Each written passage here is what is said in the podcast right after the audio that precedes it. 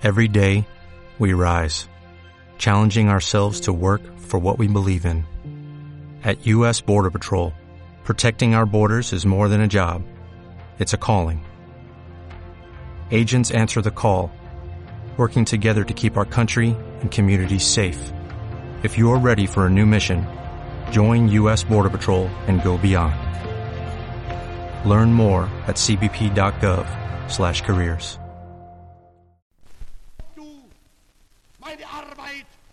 für richtig hältst, ob du glaubst, dass ich fleißig gewesen bin, dass ich gearbeitet habe, dass ich mich in diesen Jahren für dich eingesetzt habe, dass ich anständig meine Zeit verwendet habe im Dienste meines Volkes. Gib du jetzt deine Stimme ab. Wenn ja, dann tritt für mich ein, so wie ich für dich eingetreten bin.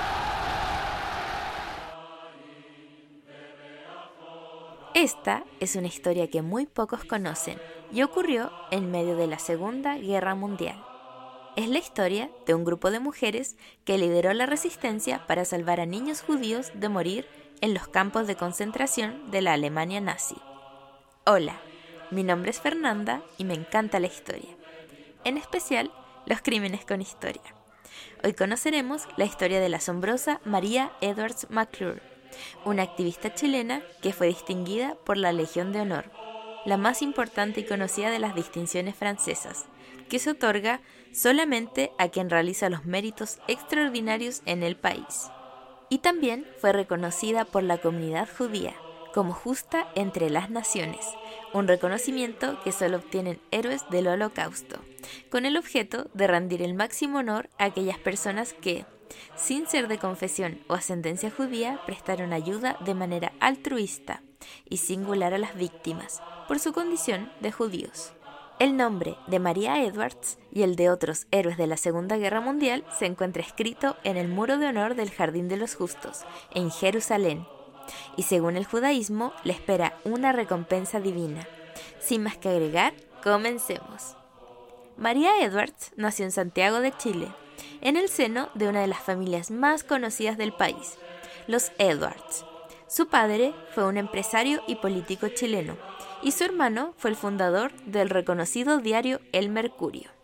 María se casó a temprana edad con Guillermo Errázuriz Vergara y se mudó a Francia junto a su esposo, debido a las labores diplomáticas de este, cuando tuvo que dirigir la embajada en la ciudad de París. La pareja residía en una zona lujosa y se incorporaron a la gran sociedad del país europeo. Años más tarde, María enviudó, y tras la irrupción de la Segunda Guerra Mundial y la invasión de la Alemania nazi, decidió no regresar a Chile.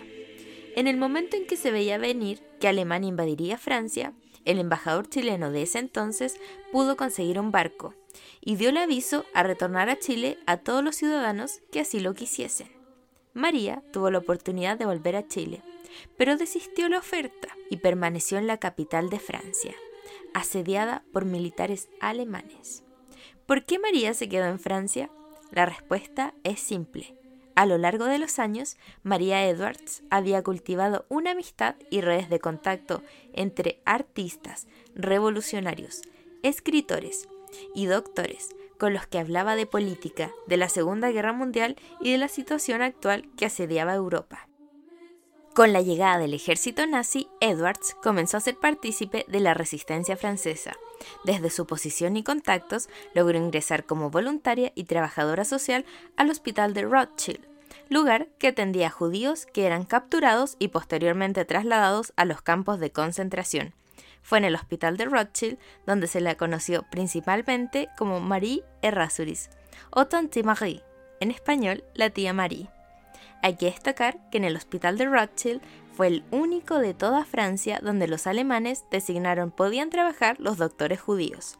El hospital se encontraba dirigido por una de las mejores amigas de María Edwards, por lo que rápidamente comenzó a desempeñarse como asistente social, teniendo acceso a información de vital importancia para la resistencia francesa. María junto a un grupo de mujeres de la élite francesa, comenzaron a urdir planes para rescatar a niños judíos de las manos de la Alemania nazi. Se comenzaron a realizar redes de contacto, albergues, códigos, medios de traslado, financiamiento, documentación ilegal, entre otros. para poder ayudar clandestinamente a niños, trasladarlos con miembros de la resistencia o casas parroquiales, con falsos certificados de bautismo para poder procurar adopciones durante la guerra. María Edwards, junto a la resistencia y el personal del hospital, se dieron cuenta que en cuanto llegó el ejército alemán a Francia, la persecución alemana comenzó con los judíos más pobres, judíos que habían logrado escapar de Polonia en los primeros días de la guerra las normas alemanas comenzaron a ser cada vez más estrictas y el mes de abril del año 1942 se obligó a todo ciudadano judío a portar una estrella de David que fuera visible entre sus ropas. Luego comenzó el terror, uno de los episodios más trágicos de la historia, la redada del velódromo de invierno. El 16 de julio del año 1942, a las 4 de la madrugada, 12.884 judíos fueron arrestados, entre los que se encontraban 4.051 niños, 5.802 mujeres y 3.031 hombres. Esta redada representa por sí sola más de una cuarta parte de los 42.000 judíos franceses que fueron enviados a Auschwitz en 1942, de los cuales tan solo regresaron 811. Con los horribles sucesos del velódromo de invierno, María Edwards se vio cada vez más convencida de seguir con la ayuda a los niños y logró generar una estrategia infalible para lograr su cometido, rescatar la mayor parte de niños judíos. María, siempre con el permiso de los padres, falsificó actas de defunción, que entregaba diariamente a los soldados alemanes, pero en realidad los niños se encontraban a salvo escondidos en lugares secretos del hospital de Rothschild. Cuando el momento era oportuno, los niños eran trasladados al hogar de María Edwards. En ocasiones, algunos bebés recién nacidos eran trasladados bajo las ropas de María en las narices de los oficiales alemanes. Permanecían en la casa de María hasta que se les encontraba una forma segura de traslado por la frontera o la adopción por parte de familias que pudieran brindarles protección.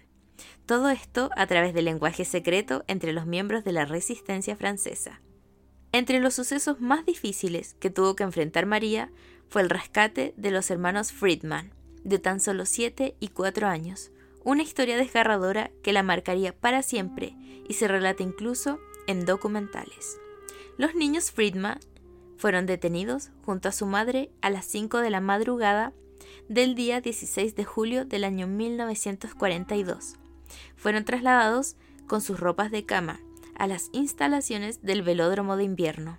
El velódromo recibió esa noche a más de 12.000 personas. El velódromo se cerró completamente, con 12.000 personas en el lugar, sin agua potable, sin baño o comida, y las personas que se encontraban ahí resistieron como pudieron. Tenemos que pensar que de un día para otro 12.000 personas de todo tipo se encuentran hacinadas en un centro de detención. Embarazadas, recién nacidos, enfermos de tuberculosis, moribundos y niños. Los 4.000 niños que ahí se encontraban lo hacían en estado deplorable de salud, y la mayoría murió durante la estadía en el velódromo. Pero quienes lograron sobrevivir fueron llevados al hospital de Rothschild, el único que tenía personal y pacientes judíos. Los niños Friedman llegaron al hospital junto con su madre, contagiados con sarna, con terribles dolores y complicaciones en su piel. La sarna fue lo que les dio la oportunidad de salir del velódromo, pero tristemente fue lo que los separó de su madre. La madre de los chicos Friedman fue deportada y llevada a los campos de exterminio donde moriría en los trenes de camino a Auschwitz. Los niños quedaron huérfanos a los 4 y 7 años en el hospital y María Edwards los acogió y escondió junto con otras enfermeras hasta que pudo llevarlos fuera de Rothschild. Junto a un grupo de confianza del personal médico, comenzaron a ocultar cada vez más y más bebés y niños que si no eran rescatados en su paso por el hospital serían condenados junto a sus padres a los campos de exterminio. Junto al trabajo colaborativo y redes de contacto otorgadas por la Revolución Francesa, María sacaba a los pequeños del lugar, pero con el pasar de las semanas, los oficiales alemanes comenzaron a sospechar de las muertes de los niños judíos y empezaron a exigir cada vez más a las enfermeras los cuerpos de los niños, supuestamente fallecidos, para poder comprobar las repentinas muertes. Pero las enfermeras y María fueron valientes y no se dejaron intimidar por los oficiales, contestando siempre que la causa de la muerte había sido una enfermedad muy contagiosa o tuberculosis, por lo que era imposible la visita a los niños. Fue una operación sin precedentes, con riesgos permanentes y en que todo el personal del hospital se encontraba vigilado y con las vías de comunicaciones intervenidas, por lo que siempre se manejó un lenguaje de códigos secretos. Por ejemplo, cuando María llevaba a alguno de los niños a su hogar y éste se encontraba listo para ser trasladado por la resistencia, se hablaba de que la miel se encontraba lista. Era una red para salvar niños, donde fueron constantemente cambiados de casa de seguridad a otra. María salvó una cantidad innumerable de niños, cuyo destino era el campo de concentración Auschwitz, y esto pudo seguir ocurriendo por años, pero lamentablemente su labor fue interrumpida, ya que había sido descubierta y detenida por la Gestapo, la policía secreta de la Alemania nazi. María había encubierto a una mujer de la resistencia francesa, que fue descubierta, y fue entonces cuando oficiales alemanes la tomaron detenida en su hogar.